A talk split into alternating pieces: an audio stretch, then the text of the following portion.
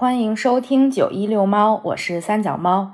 九一六猫是一档结合阅读分享，也就是九一读书会和女性观点对谈的节目，每周一更新，在小宇宙 APP、喜马拉雅、苹果 Podcast 搜索“九一六猫”即可收听。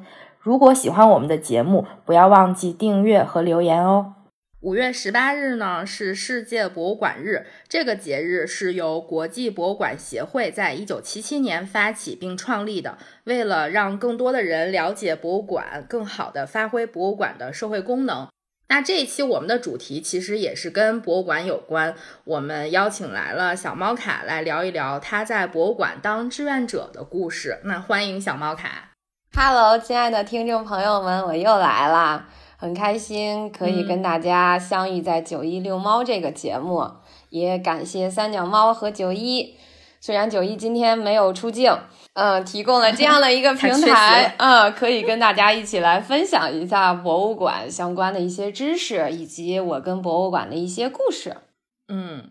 那先说一下，小猫卡其实是我们节目的一个常客了。之前我们录过一期，就是我们两个讨论《哈利波特》中的女性角色的一期节目。那期节目呢，其实效果还蛮好的，是我们在小宇宙上最受欢迎的三期节目之一。哇塞，我好荣幸哟！感谢 感谢小猫卡对我们节目的贡献，也感谢咱们节目提供了这样的一个平台。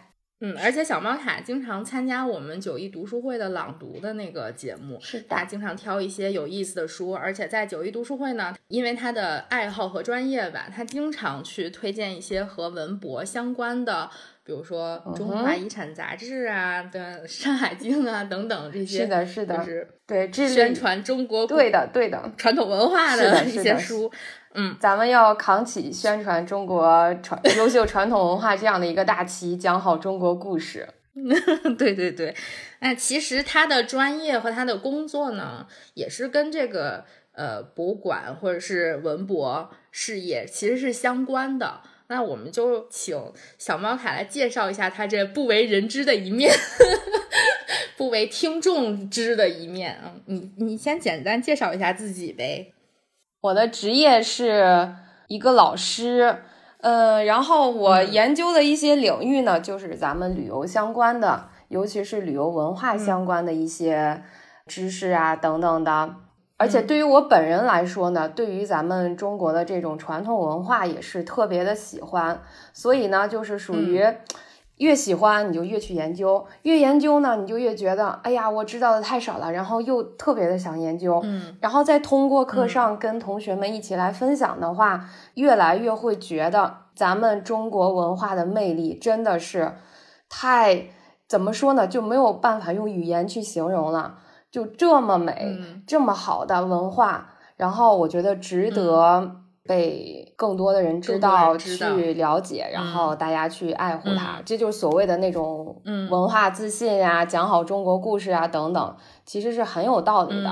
嗯，之后呢，呃，就说这个博物馆，因为你很喜欢这种文博相关的，所以很自然的就会走进博物馆当中。那么你到博物馆当中去看以前的那些文物。因为这种文物，它的作用是非常大的。我们从文物当中呢，其实是可以读出很多的故事，然后读出他当年的那个年代。其实咱们可以这样想想，这样的一个文物，有的时候跨越千年就站在你面前，那你就说你不认识他，你没有办法跟他沟通，是不是就觉得有一点点？怎么说呢？就有一点点惭愧、遗憾，对，所以呢，你回来之后呢，肯定就会去学习他们，嗯，于是呢，我就发现，我就是对于你像从咱们最一开始的像这种陶器呀、青铜器呀，后面的一些漆器等等，就是各个分门别类的，或多或少的，你都开始去找一些书籍啊，或找他的这种视频呀什么，就过来看学习，就一点一点的就嗯。慢慢越来越了解，我觉得真的真的是挺好的，我挺喜欢我的这个工作的，我也挺喜欢我的这个研究领域，嗯，很不错。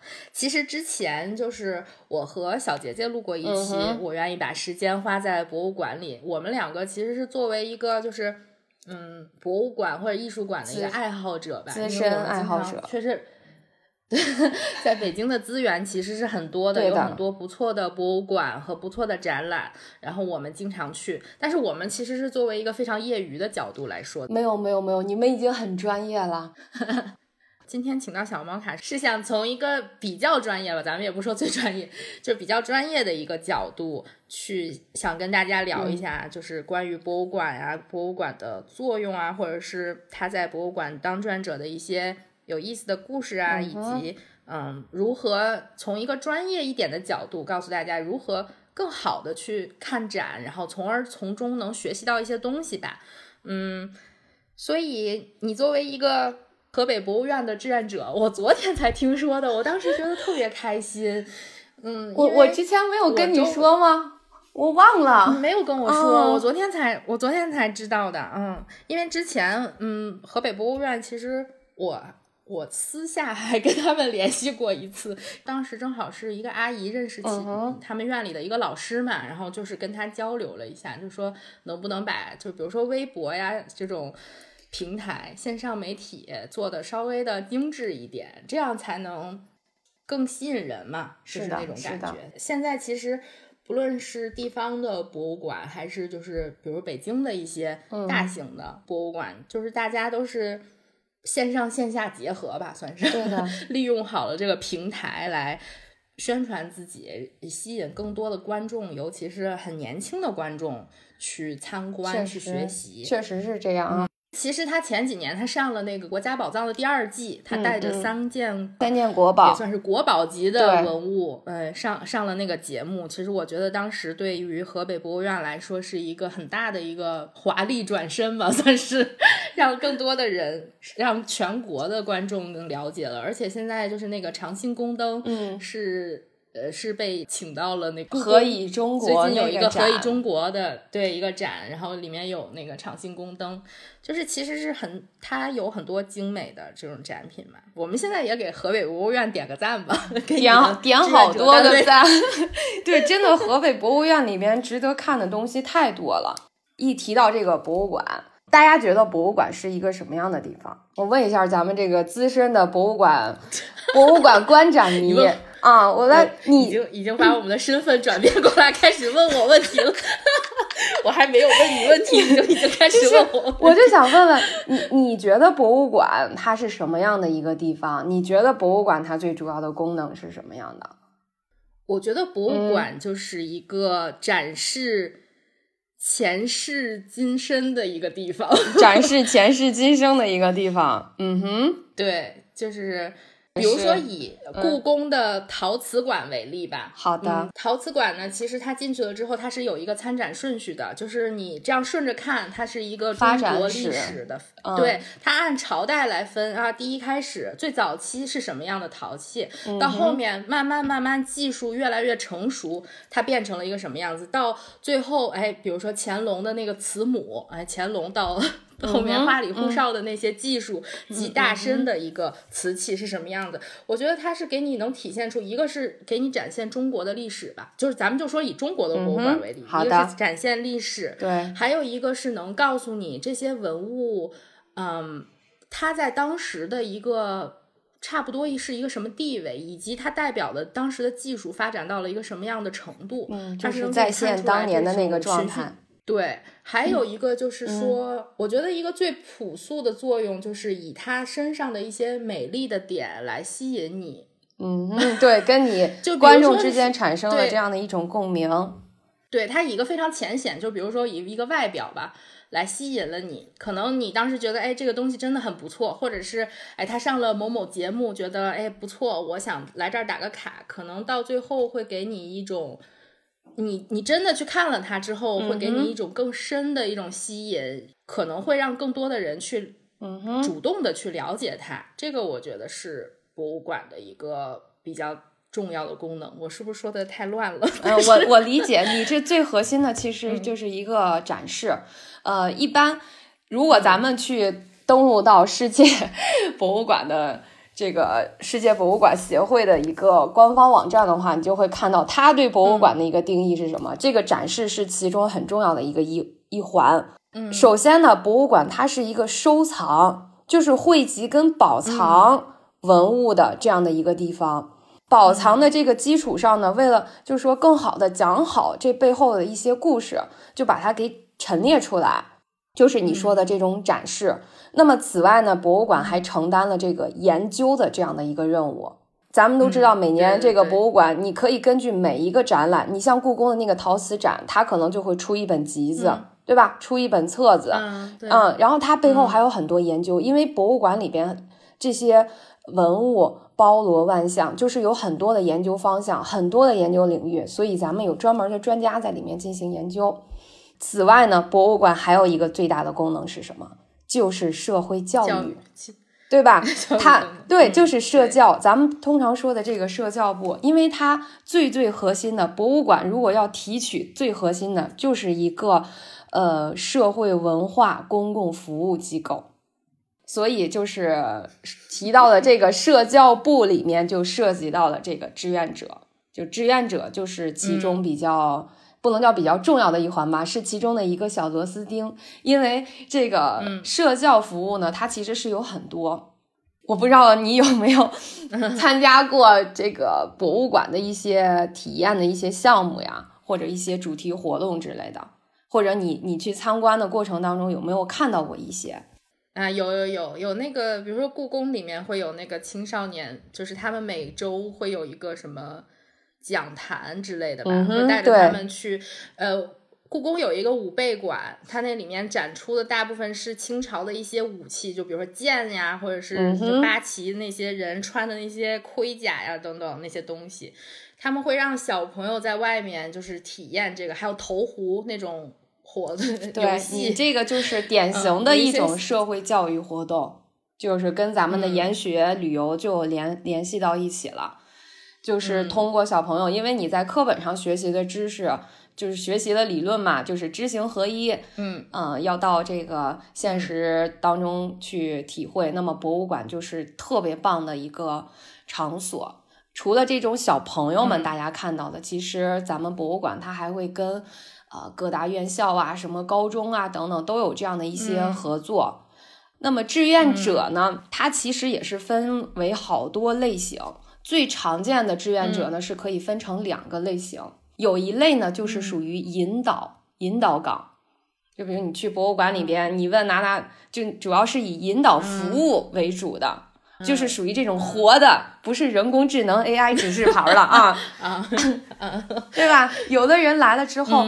呃，因为咱们博物馆的观众，他并不是每一位都像咱们三条猫这样的资深的 专业看展观众。那么，对于一般就是大部分的还是一般的民众，民众们进去之后呢，他有的时候时间有限，他肯定会看一个馆的镇馆之宝，他可能就会问到这种导引人员啊，咱们馆有哪些值得可看的，在哪儿？对吧？嗯嗯，所以呢，这是属于就是引导岗，然后另外一类呢，就是属于讲解岗。讲解岗就是大家看到了，我来给大家介绍，然后讲述咱们就博物馆的这种展览，讲述这些展品。那你说这种讲解岗的志愿者，你说跟咱们专业的讲解员有什么区别呢？呃，我觉得有一个优势就是，呃，专业的讲解员呢。他们是比较端庄的，就是他们讲解起 真的，他们讲解起来呢，就大部分可能观众们会有一种距离感，但是呢，就是一般志愿讲解者相对来说是比较有亲和力的，可能用的语言呢就更呃接地气一些。这是可能是因为你们的角度不同，是不是？你比如专业一点的，他可能从一个。他他的学术啊，或者是呃不是背景啊，这个去讲，所以就不够通俗，是这种感觉。嗯，也不是，因为专业讲解讲解员他们的基本上讲解词是比较固定的，即使你给他变的话，东变通的东西也是比较少的，因为他要代表一个官方的一个见解，所以呢，就是要严谨一些，大家就会觉得可能是会有一定的距离感。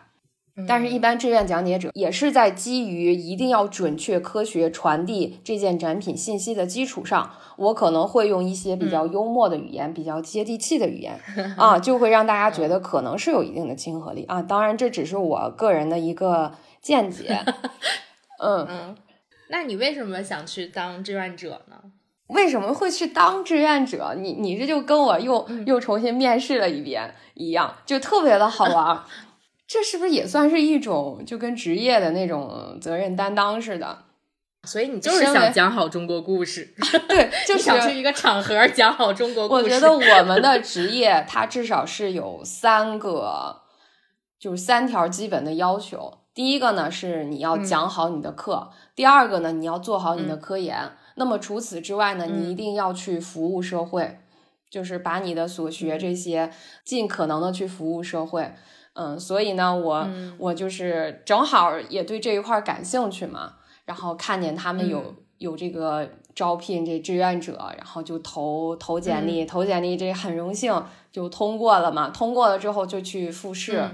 志愿者的遴选跟志愿者的这个考核，真的是比我一开始想的要严格很多很多的。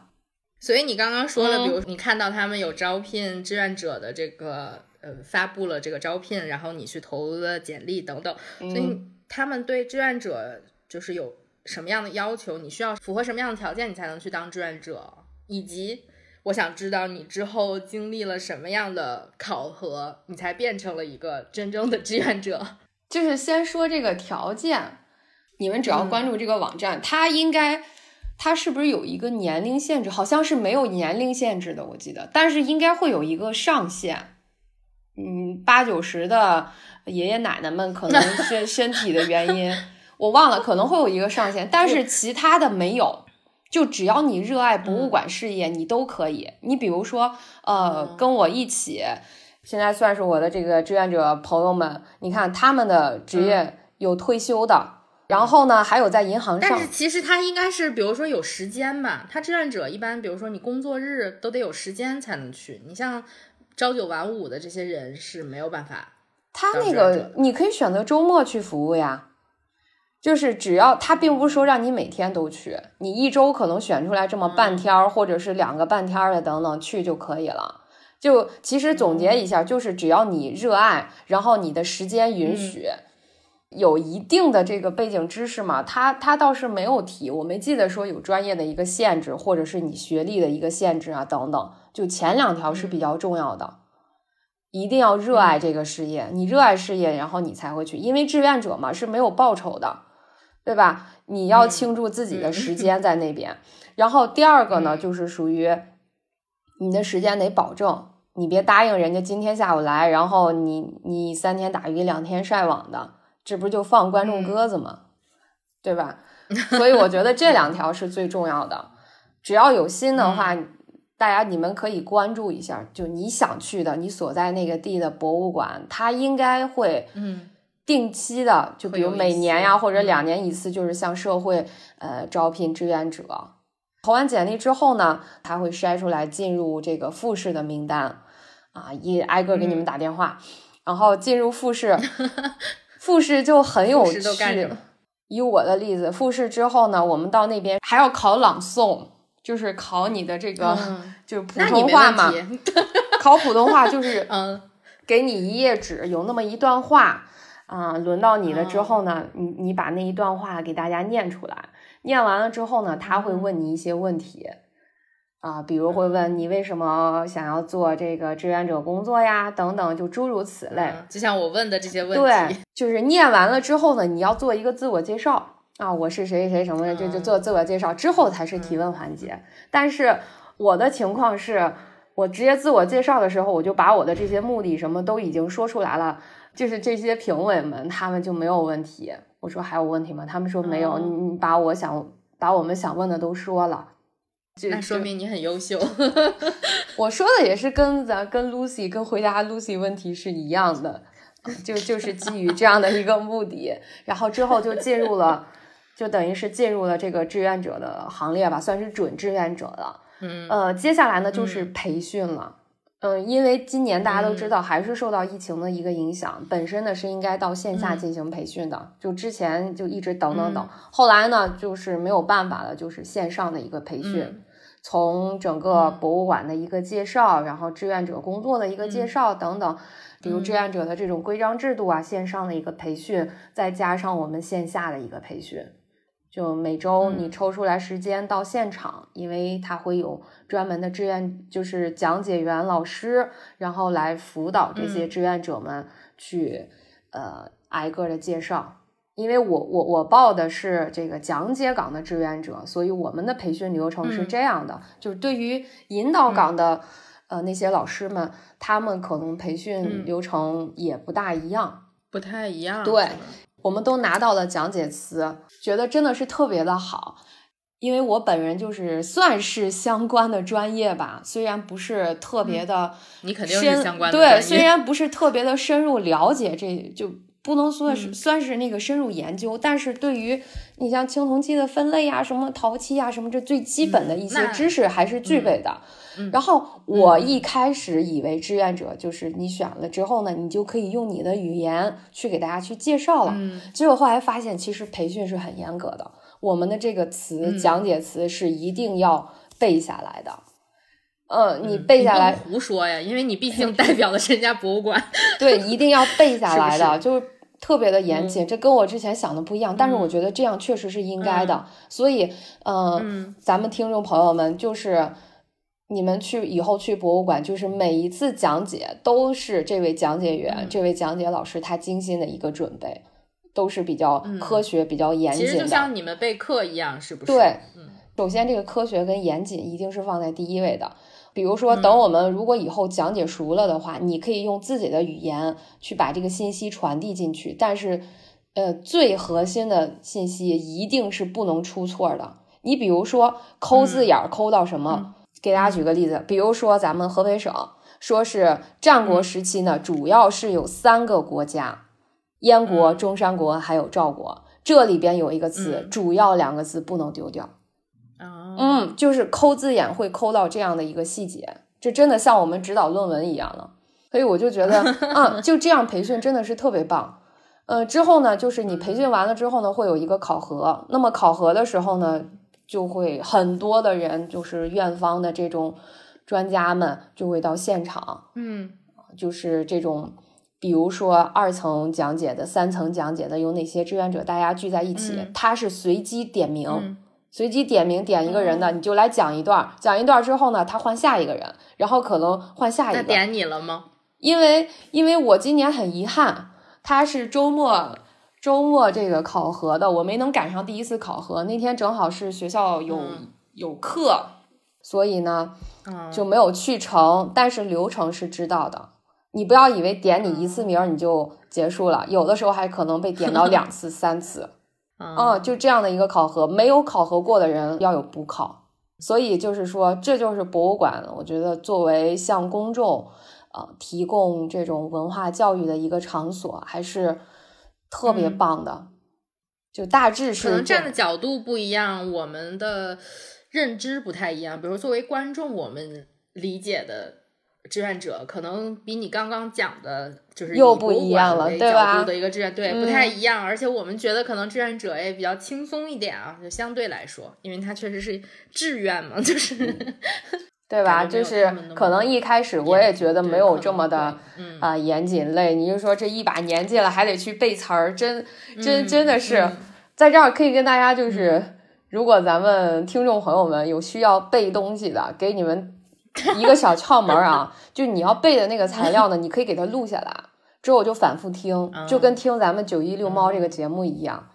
对吧？你可以，我小时候背英文课文就这样，就是这样子，你背的是比较比较熟的。嗯，那其实刚刚你也讲了一些，就是关于作为一个讲解志愿者，你的工作包含了哪些？对，其实最主要的部分就是就是去讲嘛，就是面对观众去讲这些最核心的是讲的故事，哎，它的特点啊，怎么怎么样？你现在给我们来一段呗。我点，我来，我来点一段，我来点一段那个河北博物院的国宝长信宫灯。好的，好的，好的，这这个这个没问题啊，这打手背上了。来吧，我也别那那种现场感了，我就跟大家来介绍一下咱们这个长信宫灯。长信宫灯，这长信宫灯，哎呀，真的是，你又得赞叹，赞叹，真的是特 太这个设计理念，然后它这个整体的设计感特别的棒。呃，你像咱们现在一直在讲这种什么这个碳达峰啊，其实中国人的这种生态文明的思想就很早很早就有。呃，之前呢，我在给大家朗诵《山海经》的时候呢，也跟你们提到过，就是咱们中国人一直追求的是天人合一的这样的一个概念，对吧？咱们对于大自然，然后对于环境保护的一个重视。嗯，那么这盏灯呢，它确实就突出了这样的一个理念。首先呢，这个灯它整体高是四十八厘米，你们可以想象一下啊，你们比划一下。呃，外表呢是鎏金。嗯嗯，然后呢，它整体的一个外形是宫女跪地执灯，嗯，宫女她的右臂是高高抬起的，这样呢很自然的袖管不就垂下来了吗？垂下来了之后呢，就是成为灯罩的一部分。同时呢，她左手执的那个灯盘，那灯盘是可以转动的。这个灯盘跟上面这个灯罩之之间呢，是有两块就这种弧形的平板，有一块呢是可以动的。那么大家就可以想想了，就是这一块洞，它最主要的就是说我可以调节这个灯的一个亮度，还有呢就是调节灯的一个方向。然后再看它这个长长的这个袖管儿，这个袖管呢，大家都知道，灯火燃烧的时候呢，它可以产生这样的一个烟灰，产生的这个烟灰呢，可以顺着宫女的这个袖子进入到她的体内，这样子的话，你室内不就没有烟灰了？我后来查了一下，说为什么？可能在想，你说咱们燃烧的那种草木灰为什么可以粘附到它的这种体内呢？后来呢，我查了查，说汉代汉代的灯的这种燃烧呢，它用的是动物的脂肪，所以这样大家就能理解了吧？它燃烧进去，那个脂肪遇冷之后，它不是自然就会凝结上了吗？所以这样的你的室内就免受烟灰了。更神奇的是，这件灯呢，它因为是由好几个部分来构成，头啊、身躯。啊，它的右臂、灯座、灯盘还有灯罩，它是可以拆开的。这样的话，清洗的时候就比较好清洗了。这首先是从它的这个设计理念、它的外形上来说特别的棒。还有呢，如果大家要仔细观察的话，它这盏灯其实是有铭文的。铭文呢，就是指咱们刻在青铜器上面的这样的一些文字。嗯，据研究呢，它这个铭文一共是六十五个字。主要是记录了这个灯的重量、容积，还有它的所属者。可能关于它所属者这个是最有意思的。你比如说像“阳信家”这三个字，太阳的阳，然后相信的信，家就是咱们家庭的家，阳信家。嗯，这句铭文在灯上出现了六次。于是呢，大家就在猜了，说这个阳信家到底指的是什么呢？就是目前学界对于这个长信宫灯的流传。经历主要是有两个说法，呃，第一种呢，就是说这个长信宫灯它是抄没自阳信仪侯府，后来呢就被收入了长信宫中，这是第一种。第二种说法呢，就是说长信宫灯它最一开始的主人是阳信长公主，就是咱们说的平阳公主。呃，这个阳信长公主呢，把这件灯献给了窦太后。当时呢，这个长信宫的主人是。刘胜的祖母窦太后啊，这个时候出来刘胜了，因为这个满城汉墓，他就是刘胜，还有他的夫人窦婉墓。嗯，那为什么长信宫灯就会出土于这个窦婉墓呢？就是出土于他夫人的那个墓。啊，就是据大家的推测，窦婉，你听这个姓，窦婉跟窦太后可能是有亲缘关系的，于是呢，就是把这个长信宫灯就赐给了刘胜跟窦婉。当窦绾去世的时候呢，就跟他一起随葬来入墓了。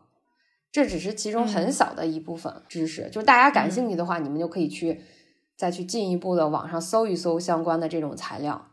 你看，就是一个简简单单的一盏灯，咱们能够看到古人的这种理念，然后古人的这种设计的巧思，还能够看到他后面的这种嗯故事。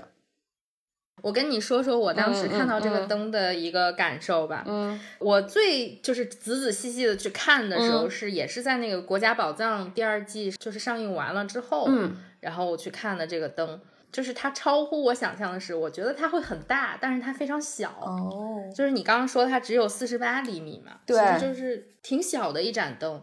我想象的就是，就是真的就是差不多人形的灯。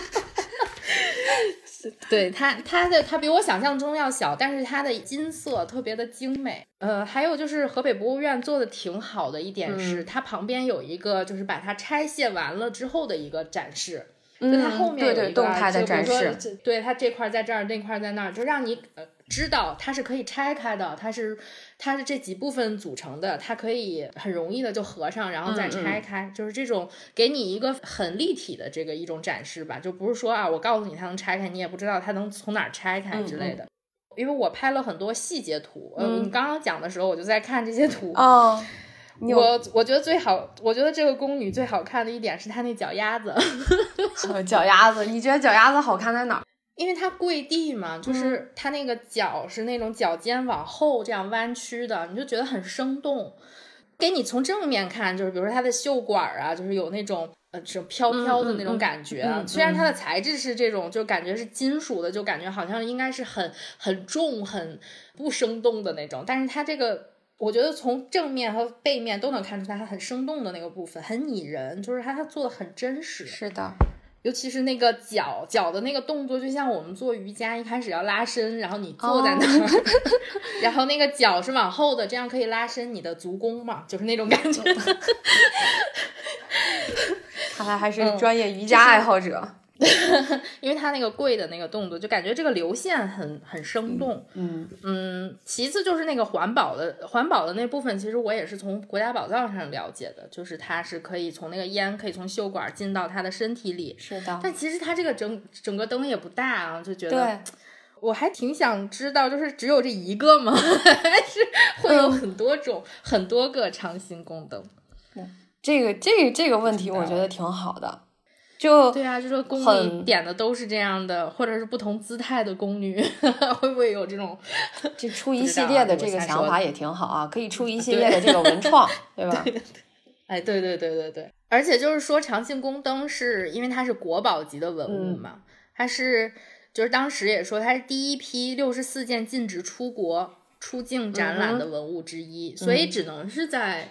呃，大部分时间他都在河北博物院，他只能在这里见到。当然，他现在在那个呃北京故宫里面有那个“何以中国”的展，他他来参展，其实是挺不容易的一件事情吧。就是他能走出河北到不同的地方去被展览，可能会让那种比如 不容易去到河北博物院的人有机会看到它是这么美丽的一个一个文物。嗯，我觉得这次何以中国它展品，因为我因为我没有去看，确实因为疫情的关系，现在故宫也闭展了，就是闭馆了，也去不了。哦，故宫也闭馆了。中国也，哎呦，对，嗯，因为现在就是北京疫情的原因，大部分室内的呃博物馆、艺术馆全部都关闭了。然后故宫其实是到最后一批了嘛，它毕竟是有就是室外的部分可以参观，但它确实。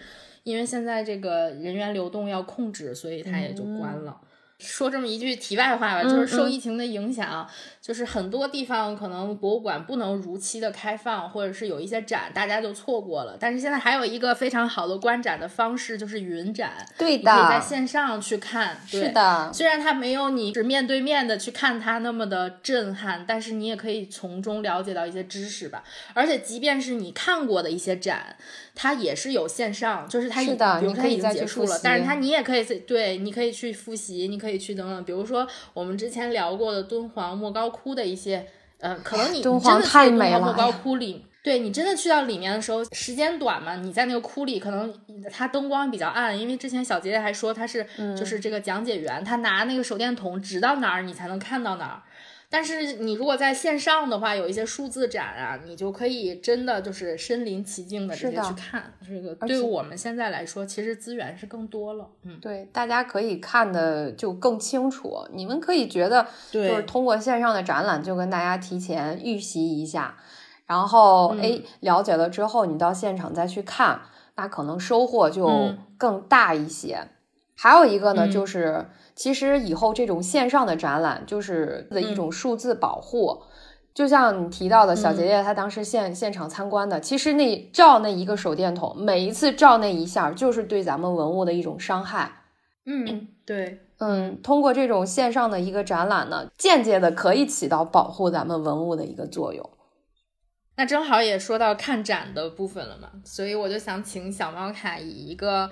嗯，比较专业的角度跟我们讲讲如何到博物馆去看展，如何通过比如说很有限的时间，我能汲取到最多的知识吧。不光是拍照打卡这种，就是更多的是如何在这个博物馆里，通过你看这么一次展或者看几次展，然后来学习到一些东西。比如我们以河北博物馆为例，有什么看点呀？有一些比较。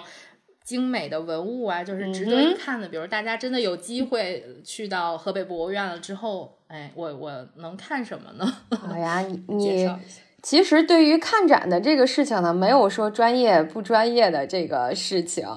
呃，就是大家想想吧，我们去博物馆，只要你们能走入博物馆，其实就是很很棒的一件事情。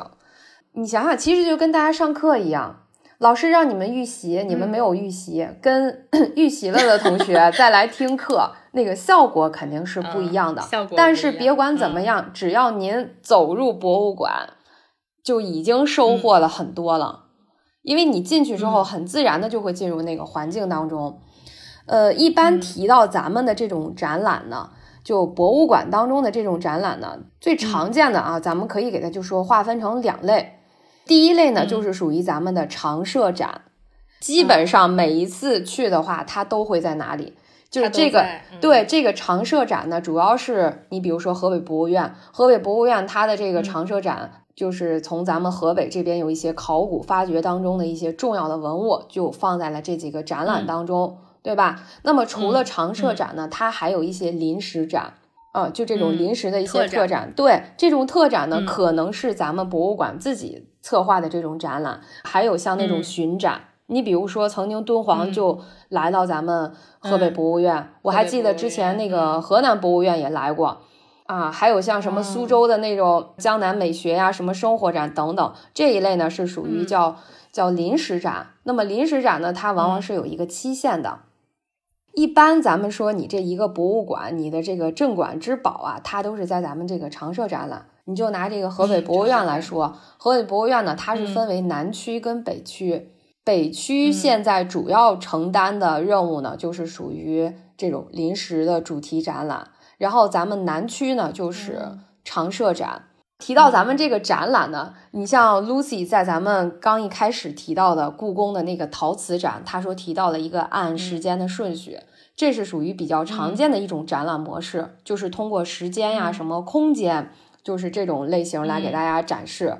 那么还有一类呢，比如说主题的，你像那个江南美学展，它那个江南美学展呢，当时就是通过这种像有音乐，然后听啊、什么看呀。呃，你包括说那一类呢，就是属于分主题、分专题的这样的一种展览。呃，你再比如，呃，我印象深刻的还有就是像金沙，就是咱们这个三星堆还有金沙，就是金沙有两个展，我真的是印象特别深刻。就是它有一个本馆最重要的那个文物，就是金沙鸟，我不知道你有没有印象，就是一个小圆金片片。就它那个展览，因为它的那个展呢，就是说我把我。整个这个遗址博物馆当中的珍宝全放在这一个厅了，那么这个展览肯定就不能说按照时间顺序了，所以这个也是挺有意思的一件事情。就大家下一回你们就可以去看一看啊，你看看它到底是偏专题的还是偏历史的。我突然想到了一个一个点，就是你说为什么总提故宫？但是因为我总故宫很棒呀，我也我也特别喜欢故宫。故宫的钟表馆应该不是按照时间顺序的，它是按照在哪里制作的。来展的，比如说英英国造的钟表在这一块，瑞士的在这一块，哎，广州的在这一块，它是按照它的产地来分的。对，这就是按照空间顺序的一种。之前的那个钟表馆，因为钟表馆搬了新馆之后，我还没有见过，所以我不太清楚。最近没有怎么去过故宫，对，只是几年之前的一些。对，这个就很很棒。它，你像它还有那种对比的。你经常会涉及到，比如中西文化的这样的一些对比啊等等。就是大家你们在看展的时候呢，其实各位可以这样关注一下，你看看他的这个展览啊，到底是按照什么顺序呀？我觉得这个也是其中的一个趣味性。我想说还有一个。比较嗯不同的吧，就是跟博物馆这种，就是有一个大展厅，然后你绕一圈这样看不太一样的是，有的地方它会有原状陈列，就比如说在这个一个馆的区域，一个一个小块的区域，它给你呈现出一个生活场景啊，或者怎么样的，它会告诉你，比如说这个我的这个桌椅是怎么摆的，上面有没有，比如说琴桌上有没有琴，然后我的壁屏是怎么挂的，以及。怎么怎么样？我应该是在嗯，比如说观复博物馆里面就会有这种，它它它这一个小厅里面是一个生活场景，嗯嗯，它会告诉你这不同的家具摆在哪里，然后以及比如说故宫有一些生活，故宫当然了，它它给你呈现出来的是当年的帝王家是怎么生活的，对，就远景展示的寿康宫会有一个对这个它的一个。原状陈列就是它，它以一个文献为基础，然后它把这些文物按照原来的那个陈列方式，然后告诉你古人是怎么样生活，或者帝王是怎么生活的，这个也很有意思。那个就是属于是展陈模式了，就是咱们讲故事的一种方式。除了有这种远景展示，你看有的是现在的那种电子设备就非常的呃普及了，你可能。通过来点那个，你就比如说咱们这个地方展示的是建筑，你点那个东西呢，他就把这个建筑一层一层的怎么给你建起来的，就给你讲起来了。嗯，所以那个是属于展陈体系的。然后我跟大家讲的那个呢，是属于我在策展的时候，我这个展览的一个思路是什么？就用时间顺序啊，空间顺序啊，或者是用对比的方法呀，又或者是就是用用其他的什么中心，然后像发散的等等。这个是属于一个策展的思路，你们可以看看。我觉得咱们比较经典的一个按着时间顺序的展览，就是咱们国博的古代中国那个展。嗯嗯，我觉得这个展大家真的是可以去看一看。就你这整个展览看 下来之后，中国的历史就是有这样的一个基本的一个了解。嗯，起码咱们知道哪个朝在前面，哪个朝在后面。对对对对对对，这这就是比较。呃，比较实惠的，呃，咱们在嗯，尤其是比较混乱的那些朝代，你可能就知道了。在这儿呢，加加一则推荐，就李泽厚老师的《美的历程》，我之前 在咱们朗读的过程中读过，我再次跟大家提一下这本书。就是读完这本书之后呢，你至少对咱们中国就历朝历代的一个审美主题、审美特色，就是有一种感知。所以这本书写的特别的好，真的是特别厚重，一本小书，字字珠玑的那种感觉。咱们来回到河北博物院上边，我简单的跟大家介绍一下，就是河北博物院的这个常设展览，它的重量级的展品就比较有名的，就是南区的二层，一个是古中山国的展览，还有一个是满城汉墓的展览。这是属于咱们考古发掘当中的，就两个比较有重要意义的展。这个古中山国的展览呢，它是展示的咱们战国时候，就是大家都知道古中山国，我不知道你们有没有了解。咱们当一提到春秋战国，都知道是属于混乱的一个时代。除了战国七雄之外，就战国七雄他们是叫做万圣之国。除了那万圣之国之外呢，咱们还是有五个千圣之国的。那五个千圣之国之一呢，就是属于这个中山国，国势还是比较强盛的。就虽然就是存国了二百多年吧，但是也是有涉及到这种励精图治啊等等。它里面出土了很多的国宝级文物，比如说中山三器、铜方壶啊、铜鼎啊。咱们还出土了那个错金银四龙四凤铜方啊，对对对对对，那那个也同方案座，那个也是非常棒啊！看来这个 Lucy 同学真的是资深的啊，咱们观展的，因为他也上过国家宝藏。错金银四龙四凤铜方案座，对，名字比较长。对，然后你像咱们还有错金银铜版赵玉图，这个呢是最早的一个规划图，陵墓规划图。错金银铜虎视鹿的这样的一个平座也是国宝，在这儿呢，大家还是能够看到特别漂亮的灯，银首人俑铜灯，还有十五连盏铜灯。像满城汉墓那边呢，刚才提到的这个长信宫灯是其中之一，还有呢，重量级的就是金缕玉衣，刘胜跟窦绾的金缕玉衣，还有就是咱们的博山炉。嗯啊，博山炉也是特别的精美啊，错金银铜博山炉那个也是特别棒的。嗯，这个就是属于经典的这几个呃展品。呃，然后如果大家再有时间的话，你们就可以细细的去看一看。呃，我建议大家呢，你们可以从最高层，从四楼往下去转。从四楼往下转的话，基本上它还有一个时间的顺序。你比如说像四楼，四楼主要展示的是石器时代的河北跟这个河北商代的文明，嗯，就是主要讲的石器时代，你像原始人的这些工具啊等等。然后商代文明就是讲的 商代的一些有一些青铜器呀，然后等等。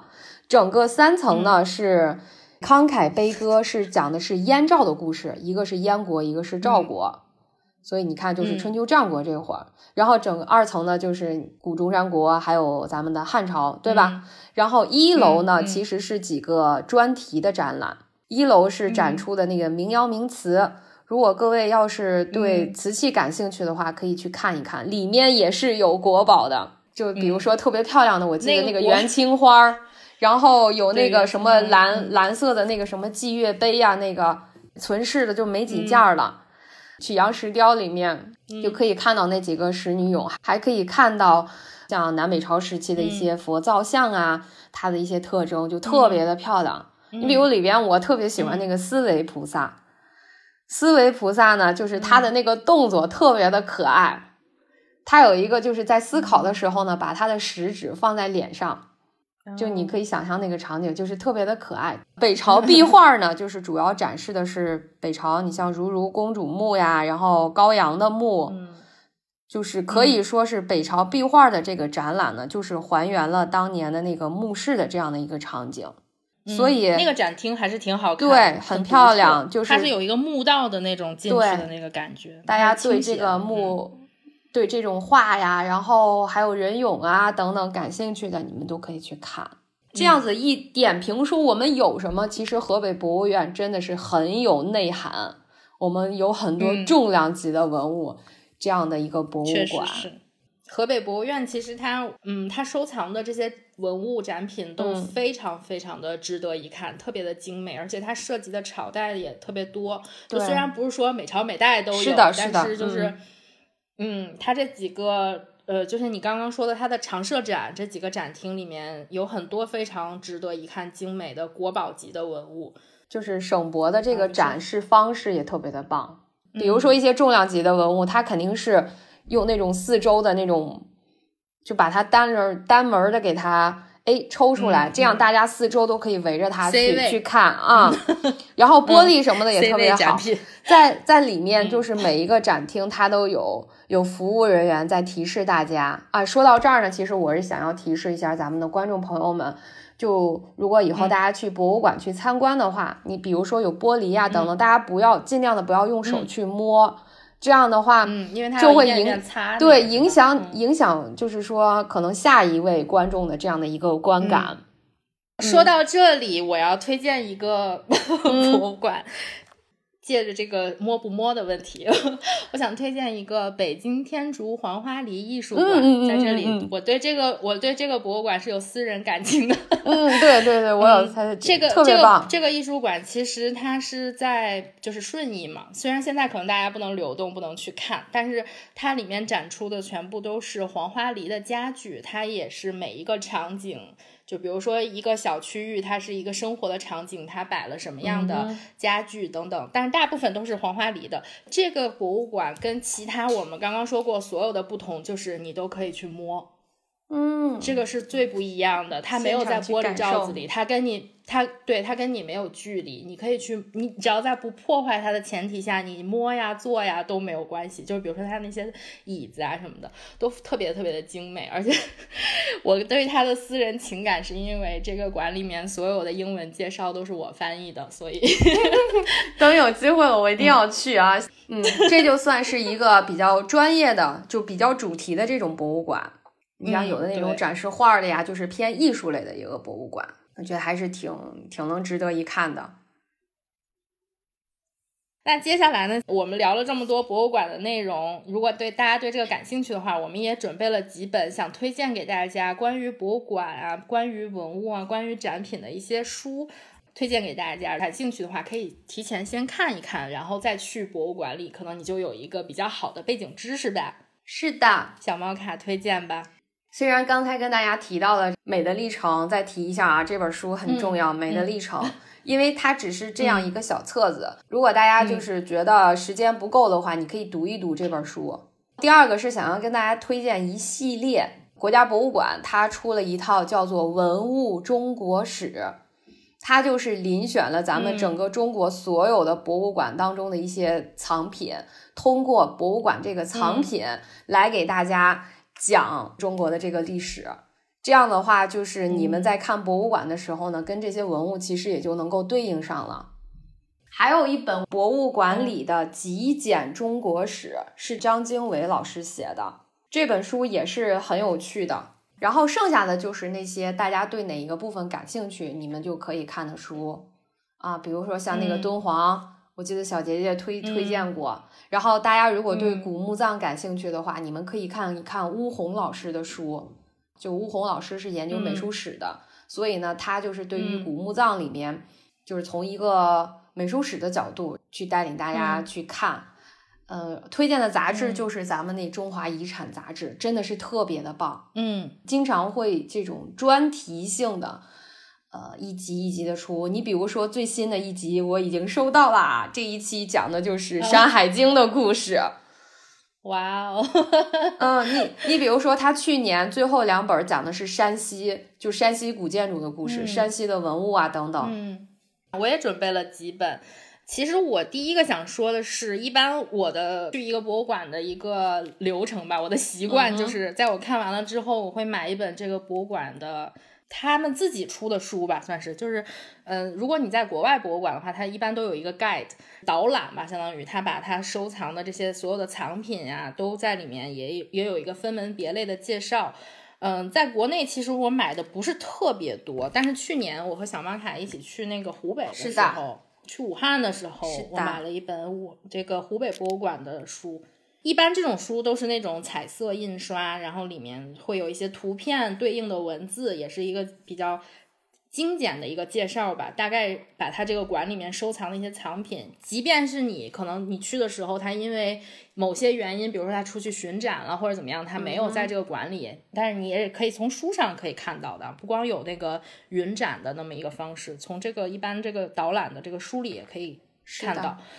北京的一些博物馆，其实我也没有买过特别多，但是我我对故宫我买过一本《巧游故宫》，发现故宫的六十个细节。嗯，这本书其实它提它是作为一个游客吧来给你讲故宫博物院嘛，它是一个建筑群，它不是我们想象的那种，就是在一个展馆里面的展，所以它这里面其实介绍了一些，比如说建筑里啊，比如说御花园的石子路啊。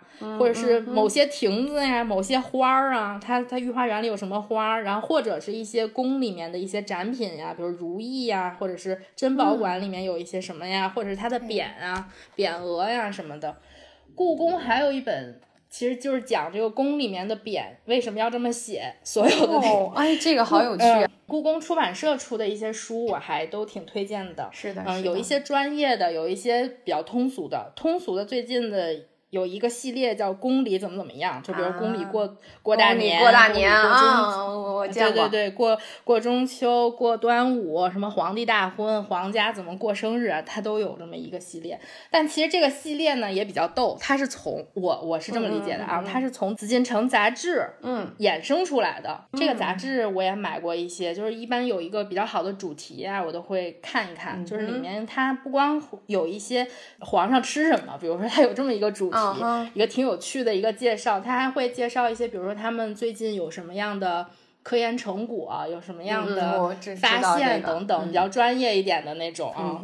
如果你对故宫也跟我一样比较感兴趣的话，可以买一些这种故宫出版社出的书，嗯，看一看。嗯，其他的我就不做介绍了吧。就是你如果对某一些比如说某一个朝代感兴趣，你就可以去搜寻那个关于那那个朝代的书。对，就是前一段时间我对宋朝很感兴趣，我就买了一大堆宋朝的书。嗯，嗯，当然了，反正也有一些外国的博物馆，因为我们今天就是介绍，主要是说的是中国嘛。对对对。嗯，如果大家对这个主题感兴趣的话，没准我们以后可以衍生出来一些，就是对国外博物馆的介绍。可以的，这个。那这一期我们也聊的挺多的了，我觉得涉及的方面也很多，知识点也很多。嗯，所以也感谢小猫卡作为一个博物馆的志愿者来和我做这一期的节目。那五月十八号呢，就是世界博物馆日，我觉得这个节日呢也是越来越被人重视，越来越被人关注。但是你在关注这个节日的同时，也希望大家有机会，呃，能够走进，比如说你。当地的博物馆去看一看，因为我们现在的文博越来越发展，每个省、每个城市都有自己独特的博物馆，希望大家有机会走进去，然后多了解我们美丽的传统文化。是的，感谢小猫卡，嗯，感谢感谢大家的收听，对，咱们下期再见，拜拜，拜拜。